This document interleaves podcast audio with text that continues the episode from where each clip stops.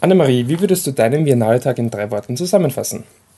Aufrüttelnd, aufklärend und mh, sexuell.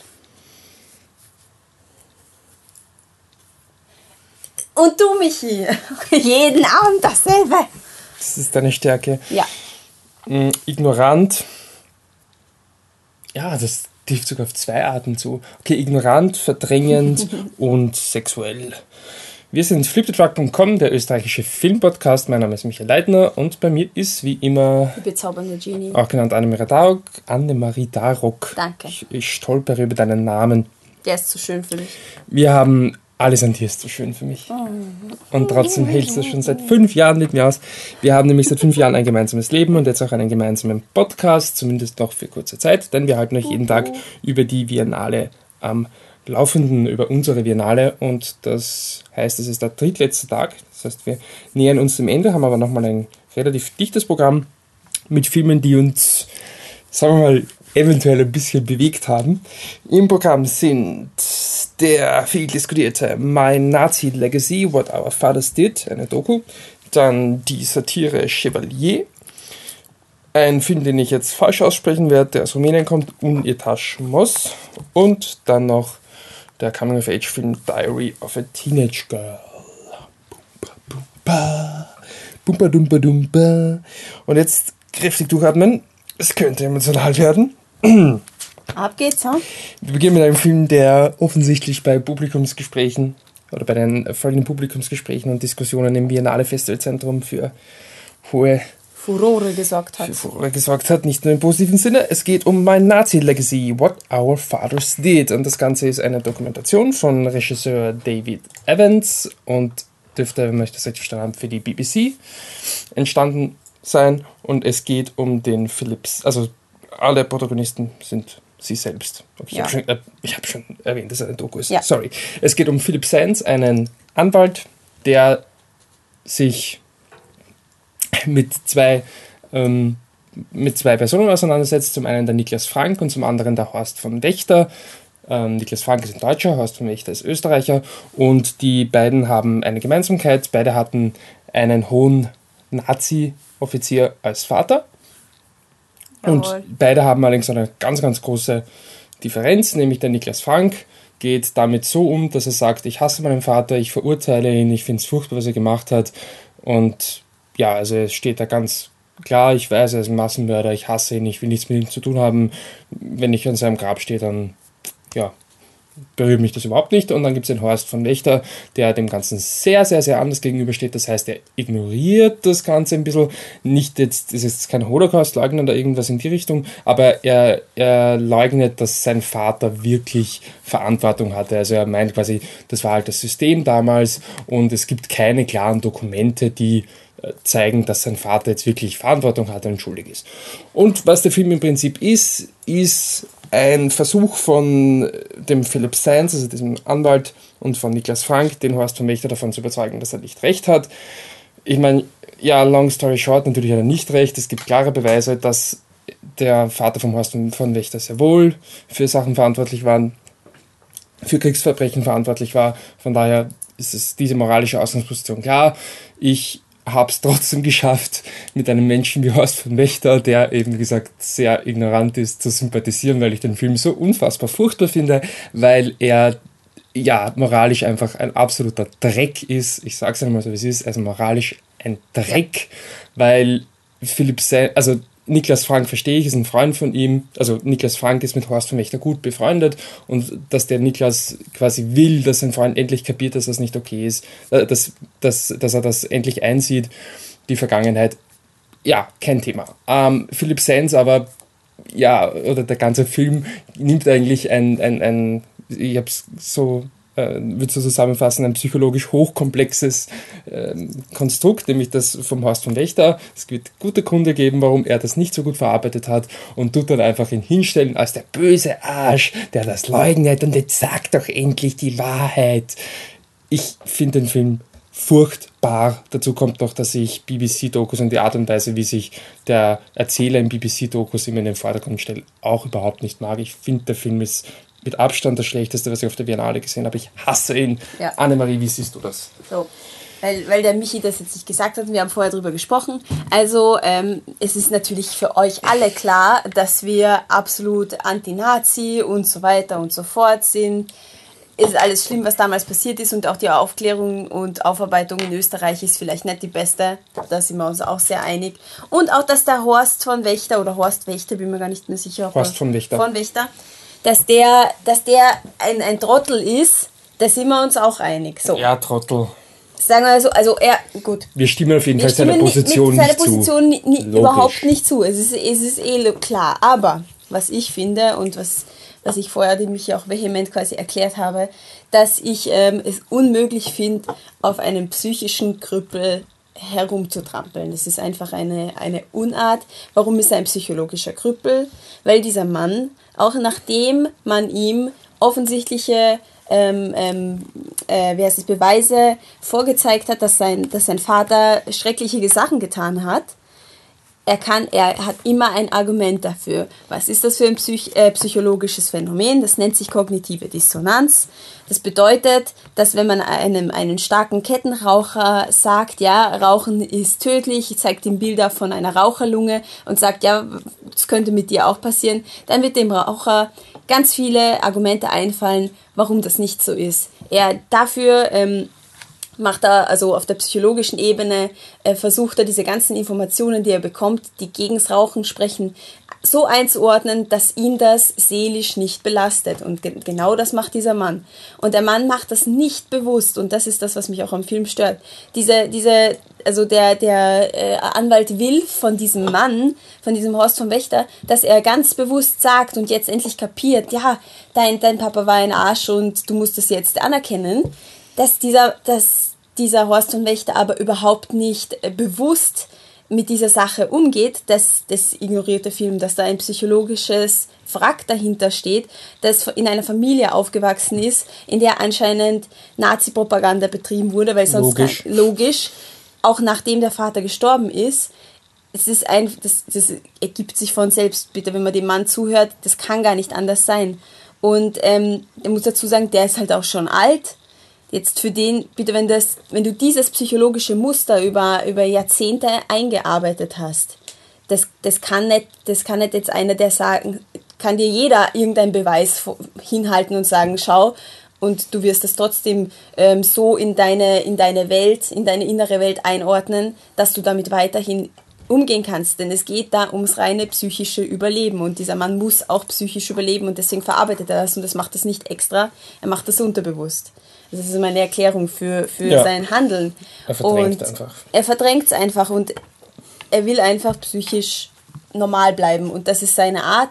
Und ich finde, was ich noch ganz kurz sagen möchte, ist, dass, ähm, weil wir immer gesagt haben, ja, wir, wir stehen überhaupt nicht hinter ihm, aber ich muss schon betonen, dass ich es einfach unmöglich finde, dass, dass dieser Mann als der Bösewicht des Films dargestellt wird, dass ihn jetzt quasi Leute deswegen hassen, weil dieser Mann hat, hat wollte diesen Film, er hat sich nicht ausgedacht, dass er diesen Film macht. Er hat da, wollte er hat nicht gesagt, oh, ich mache jetzt meine Agenda und ich mache jetzt diesen Film. Der wurde angeschrieben oder angefragt, dass der bitte darüber reden soll. Und na klar will er seine Meinung sagen, aber er wollte sich nicht hinstellen und, und diese Sachen äh, sagen von sich aus und uns davon überzeugen. Also das, das ist nicht auf seinem Mist gewachsen. Also deswegen bin ich da auch echt, also finde ich echt Ja. unhuman, den Film. Wir stehen Hand in Hand da und hassen diesen Film Ja, gemeinsam. voll, Und ich bin ein bisschen erbost, dass so ein Schrott auf der Biennale läuft. Es ist ein Schrott. Ja. Okay, gut.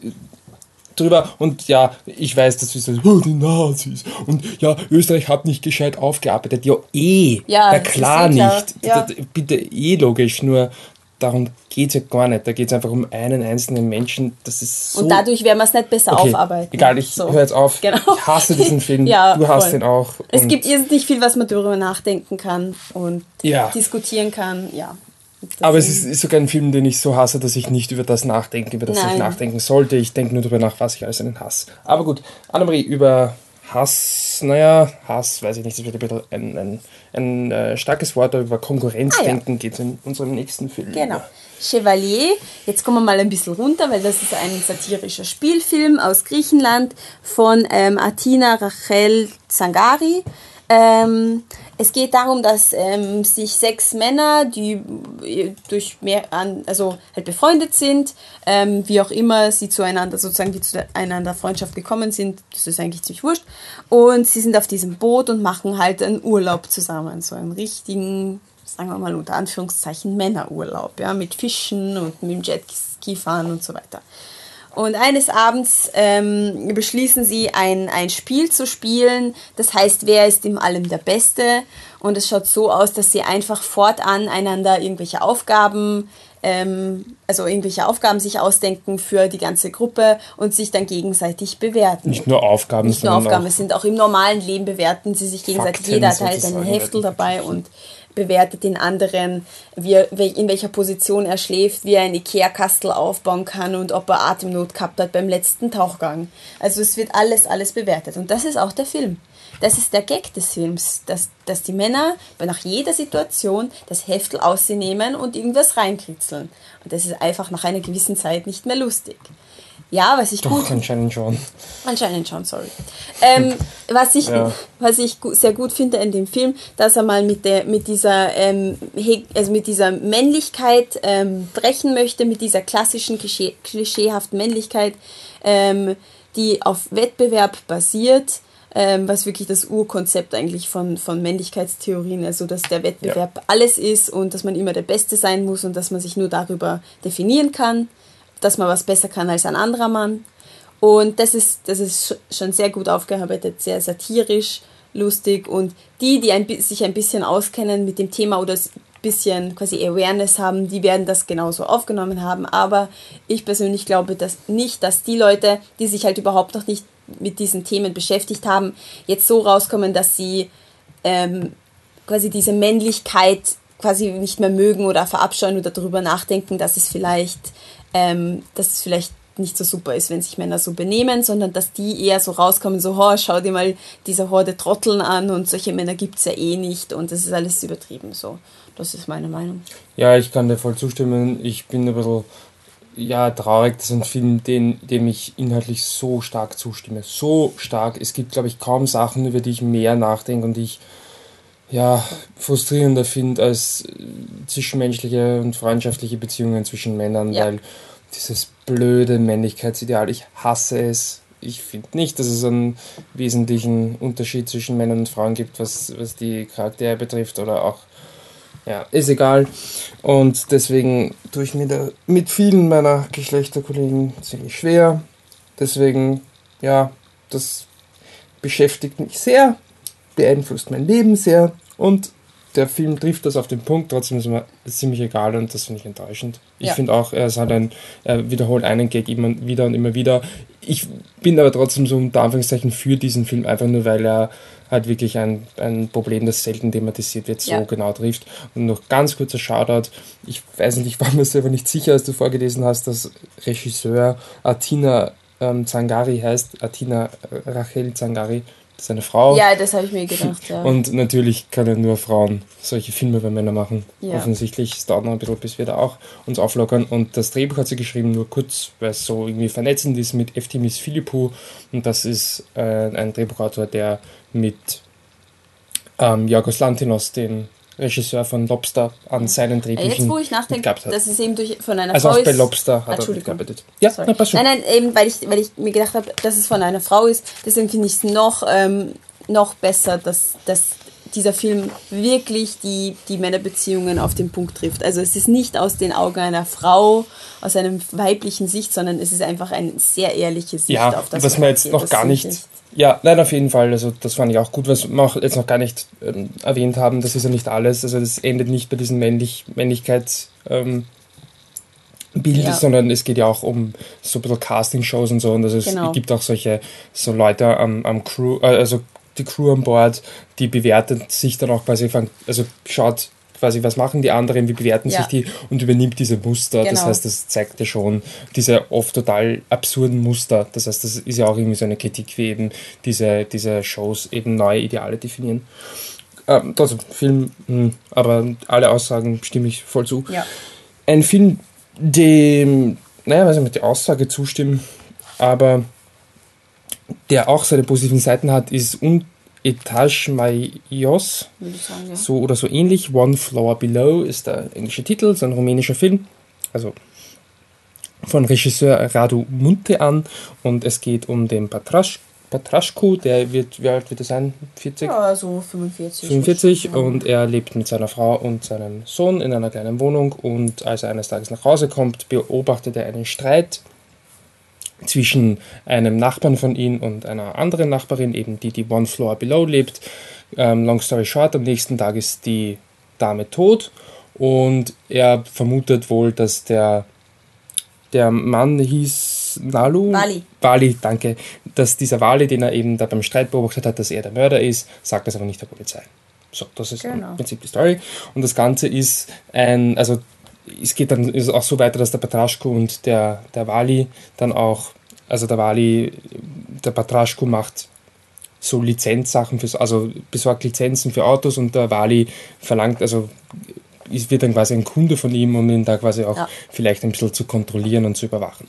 Und das Ganze ist halt so, dass der, das geht also viel darum, dass warum der Petraschko das quasi nicht verrät und dass er halt irgendwie versucht, ja, seine Familie zu beschützen und dass er eigentlich diese ganze Geschichte immer wieder verdrängt. Das heißt, der Wali wird quasi so zum Symbol ähm, einer, einer Erinnerung, gar nicht so sehr äh, quasi als, als Charakter an sich, sondern wirklich mehr ein Symbol, dass er quasi der quasi dieser, dieses, diese Art Tumor, der da irgendwie durch die bis dorthin ideale Familienkonstellation zieht, den er halt immer wieder verdrängt und mit dem er sich dann aber im Grunde auch auseinandersetzen muss und das Ganze wird auch noch pointiert durch den Sohn, der so ein bisschen computerspielsüchtig Ja. ist oder zumindest sehr viel Computer spielt und wo er eben auch nicht ganz mitkommt und auch da gibt es so gewisse Probleme, die eben der Patraschko irgendwie zu ignorieren versucht. Und das Ganze dürfte eben, ist eben schon äh, auch so ein bisschen ein, ich weiß nicht, ob es eine Kritik ist, aber es ist eine, eine Feststellung halt einfach auch darüber, wie, wie Familien funktionieren und einfach wie eine Einzelperson eben, also wie, wie, wie sehr diese Person sich eben abgrenzt. Das heißt, zum einen möchte er nicht nichts mit den Sachen seiner Nachbarn zu tun haben. Das heißt, er, er versucht sich da auch gar nicht einzumischen und versucht den Wali dann auch wieder loszuwerden. Und zum anderen ähm, hält er sich aber auch innerhalb der Familie irrsinnig distanziert zurück. Also es ist wirklich ein, ein Film, wenn man so möchte, über, ja, nicht Einsamkeit ist ein falsches Wort, aber über für sich sein und etwas für sich behalten und Ja. Wie jeder quasi sein Leben immer abzugrenzen und einzugrenzen versucht und eben wirklich ja, sich auf, auf das zu fokussieren, was einem wichtig erscheint und quasi darüber, dass man immer Kontrolle behalten möchte und dass man dann eben oft quasi so ein bisschen den Elefanten im Raum ignoriert und da, bis es dann eben womöglich problematisch wird und was, ich, fand das eine coole Aussage, nichts Außergewöhnliches, aber nett. Was mir einfach nicht gut gefallen ist, der Film an sich, Ja. weil er einfach nicht gut ist, darin Spannung aufzubauen. Es gibt zum Beispiel eine vermeintlich banale Szene, wo ja, seinen, wo der Petraschko auf einem, einer Veranstaltung seinen Sohn sucht, obwohl der Weise in Gefahr ist. Ja. Aber ist sich nicht ganz sicher, was geht jetzt ab und warum ist er plötzlich so hektisch und es ist wirklich gut inszeniert und äh, es ist wirklich ein Film, der einen, der einen packt und, und durchschleift Ja. durch diesen Film, auch wenn der, der Darsteller, der Radu, äh, Blödsinn, der Theodor Korban, ähm, ist, ist nicht, echt ist super, nicht ja. gut ist und er auch einfach ein wirklich voll ausgearbeiteter Charakter ist und man einfach merkt, dass, man, dass der Regisseur sich viele Gedanken gemacht hat, wie genau der funktioniert und ja, also ich finde den Film richtig super. Anne, wie, wie stehst du dazu? Ich finde ihn auch echt, echt gut. Ähm, du hast heute einen so guten Vergleich gesagt, den du jetzt gar nicht erwähnt hast, dass er so ist wie Blow Up und daran musste ich unterbewusst denken, aber mir ist, mir ist nicht eingefallen, an welchen Blow Film er mich.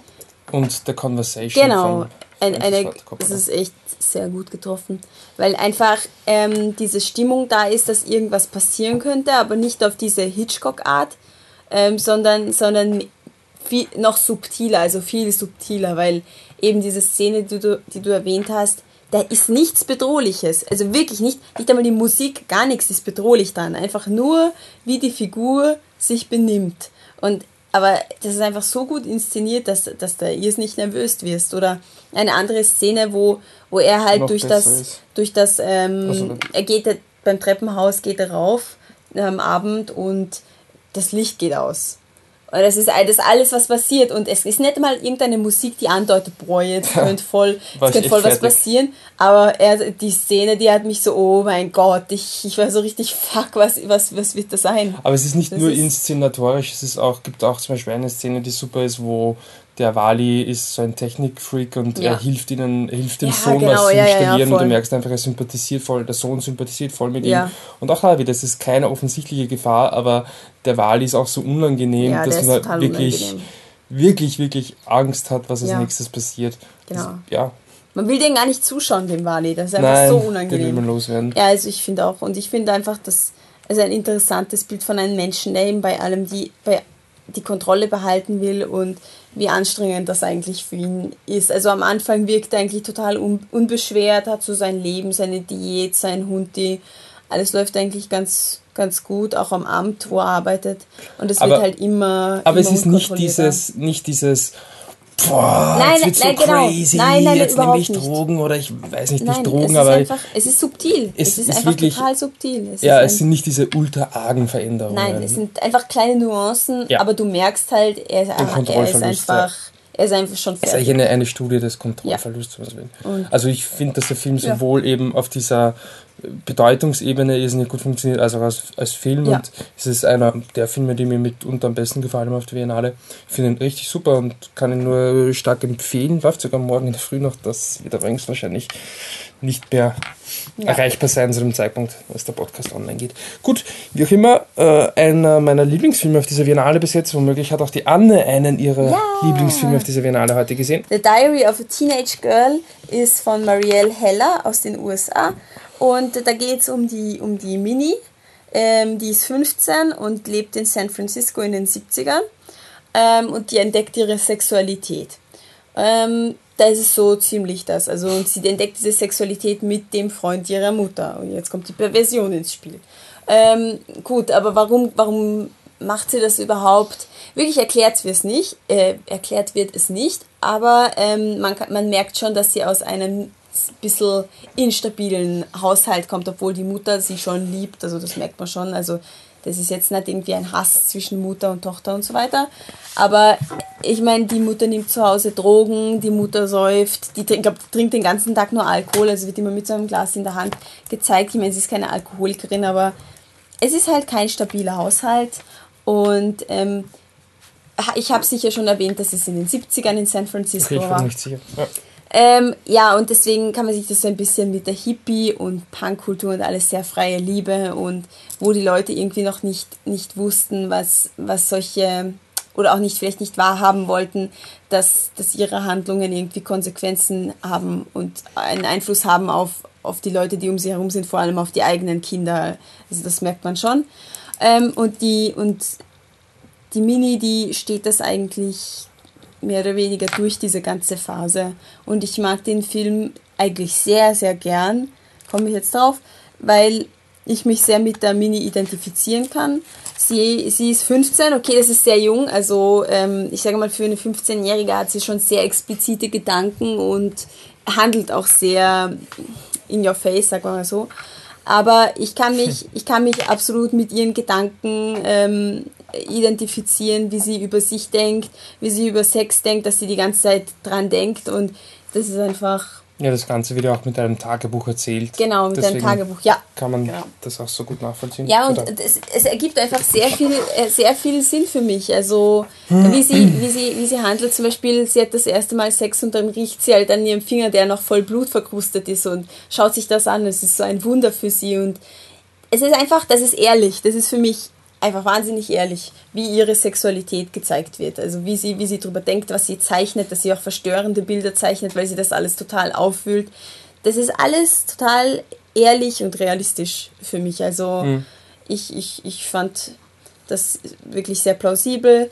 Ähm, und ja, ich, ich, ich mag den Film echt gern. Auch, auch, auch von, von der von der Gestaltung, also cinematografisch ist es wirklich cool mit so ähm, reingezeichneten Sachen, also so quasi eine echte Szene und dann, und dann so Comic-Elemente drinnen und na, echt, echt, echt auch voll schön. Schöner Film, cooler Film. Ich mag ihn sehr gern.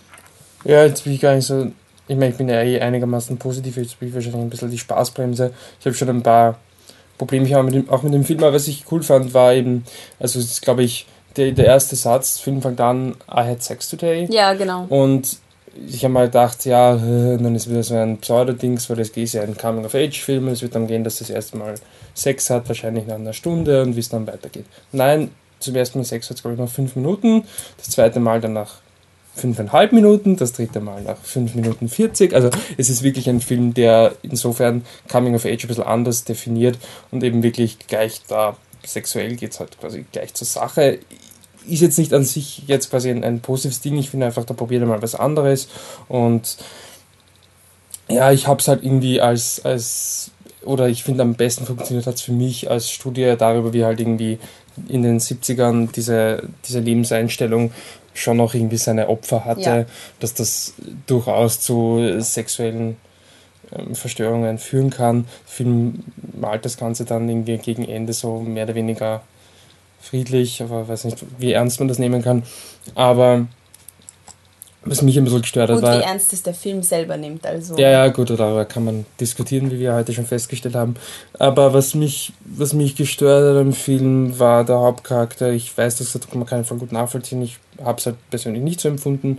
Und ja, ich finde generell, also für mich funktioniert der Film als so eine Art Studie quasi so, also Film schneidet dann auch dunklere Sachen an, auch wenn er vielleicht nicht zu 100% da reingeht, aber für mich war es schon irgendwie ein Zeichen, wohin eben diese sexuelle ja. übertriebene sexuelle Freizügigkeit der 70er Jahre oder einfach diese ganz arge Einstellung, alles super happy peppy, wo das halt auch hinführen kann.